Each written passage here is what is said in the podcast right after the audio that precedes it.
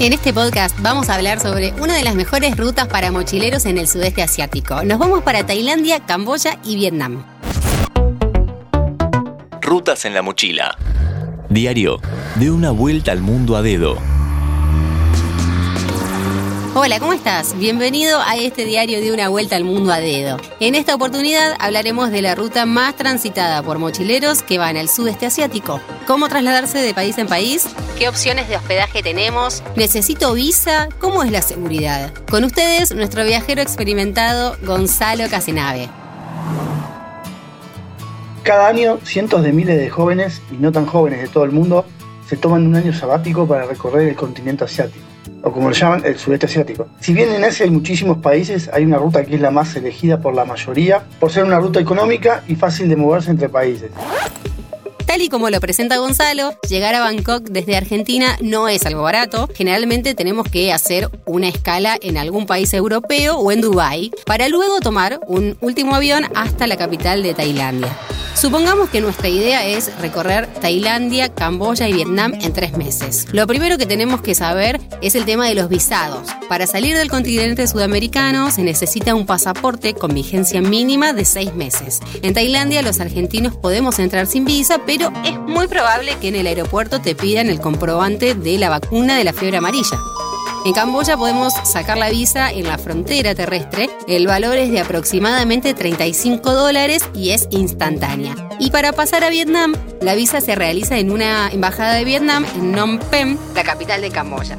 El proceso cuesta unos 30 dólares y tarda de 2 a 3 días en ser aprobado, por lo que recomiendo que vayan ni bien llegan a la ciudad. Resuelto este tema, veamos el tema del transporte entre los países. El sistema de buses está conectado entre cada uno de ellos. Podemos tomar un bus en Bangkok a Siem Reap, donde están las famosas ruinas de Angkor Wat. Y de Camboya a Vietnam podemos tomar el bus desde Siem Reap hasta Ho Chi Minh. Esta es la forma que elige la gran mayoría de los mochileros para viajar, la más barata y cómoda. Otra alternativa es manejarse en autostop o dedo. En estos tres países funciona a la perfección. El sudeste asiático suele ser muy hospitalario, por lo que si decidís hacer esta ruta a dedo, te invitarán a comer, a dormir en sus casas y simplemente estarán súper contentos de haberte ayudado a seguir tu camino.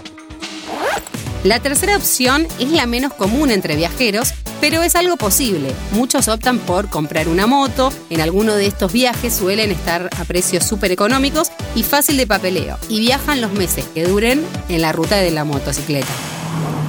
El continente asiático se caracteriza por tener hospedaje para mochileros en la mayoría de sus puntos turísticos. Aquí también funciona Booking.com, por lo que con un teléfono e internet podemos ir viendo precios de todo tipo. De hostales de 1 a 2 dólares la noche, donde dormís con un colchón en el piso y un ventilador, o hoteles mejor equipados de entre 7 a 15 dólares la noche. Si decidís ir viendo hospedajes mediante va llegando a cada ciudad, tenés la posibilidad de regatear un poco el precio. En Asia todo es regateable hasta cierto punto. También podés usar la aplicación de Couchsurfing que funciona bastante bien. A veces en ciertas ciudades, por lo ridículo de los precios, es mejor pagar un dólar por un hostal que matarse buscando algún couch. La seguridad no es un tema de preocupación en esta parte del mundo. La mayoría de países son budistas y hacerle daño a una persona va en contra de sus creencias. Aparte, las leyes son muy duras con el que roba y mata.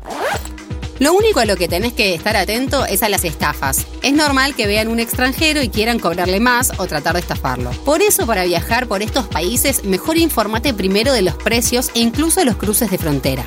Ahora sí pasemos a la mejor ruta. Como dije al principio, llegaremos a Bangkok, luego podemos bajar hasta Krabi y cruzar en ferry hasta la paradisíaca isla de Koh Phi Phi. Hay muchas islas paradisíacas y ciudades para conocer en Tailandia, entonces cada uno irá viendo qué visitar en estos tres meses. En Camboya recomiendo dos sitios imperdibles. El primero son los templos de Angkor Wat, un sitio maravilloso que te dejará alucinado. Y el segundo es la isla de Koh Rong, al sur del país. Por último entraremos a Vietnam por Ho Chi Minh. Aquí no podemos perdernos el Museo de la Guerra. Vietnam tiene una amplia costa de 3.000 kilómetros llena de pueblos en la playa. Así que tendremos que elegir dónde parar antes de llegar a Hanoi, la capital del país. Amigo oyente, te invito a que nos sigas en Spotify para más consejos para viajar de mochilero por el mundo. Mi nombre es Gonzalo Casenave y nos vemos en el próximo destino. Mantenete informado siguiendo nuestras redes sociales. Interés General Podcast en Instagram, Spotify, Twitter y YouTube.